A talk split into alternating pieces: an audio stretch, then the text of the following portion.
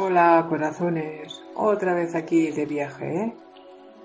Os voy a hablar hoy de, de, uno de los templos que más me gusta de Kioto. Es un templo budista. En Kioto hay más de 1600 templos budistas y 400 santuarios sintoístas. Buah, son espectaculares, o por lo menos yo lo encuentro así, me, gusta muchísimo. Eh, siempre están cerca de parques, de jardines, siempre buscando alcanzar esa perfección con, los cerezos o, cuando llega el otoño, los colores del otoño. Es un espectáculo y, y me gusta. No sé si porque nací en otoño, pero me gusta, me gusta muchísimo. Y uno de los templos que más me gusta es el que os digo, el Kiyomizu Dera.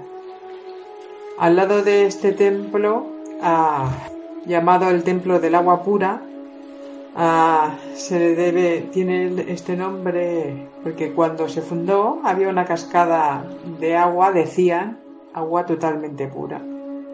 Una leyenda popular decía que si se saltaba desde el templo por la cascada, los deseos se cumplirían, increíble.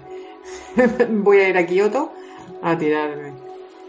Pues, según dice, bueno, y, leí una vez que casi todos los saltos que se habían registrado ah, se salvaron porque porque al caer los amortiguaba la vegetación que había al pie de la cascada. Increíble, como os digo tiene una terraza, este templo, donde hay un incensario gigante y la gente que lo visita queman varillas llamadas osenko, que, que luego cuando las están quemando hacen como con unos pañuelos o, o, con lo que lleven abanicos o así, atraer el humo hacia ellos mismos porque según hay una creencia tiene poderes curativos nos vamos a ir todos en fila al templo este nenes. Mm, yo le he llamado el tapping varilla, ¿sabéis? Porque si tenemos que ir a encender incienso y darle aire, a ver si nos cura todo alguna cosita, o por lo menos a mí la cabeza.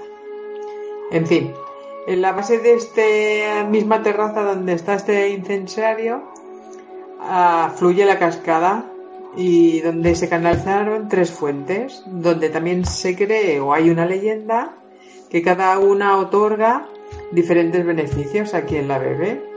Eh, pero una vez más, ay, espera, os digo, beneficios que, que puede dar beber del agua de las tres fuentes, salud, longevidad, a, Mm, suerte y éxito de los estudios, en fin, pero no podemos beber de las tres, porque si bebemos de las tres, castigo por codicioso. Venga, siempre nos van a castigar, una tras otra, siempre hay un castigo, nunca podemos tener de todo ni estar contentos. En fin, vamos allá.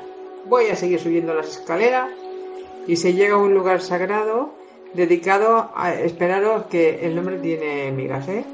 A Mikoto que es el dios del amor.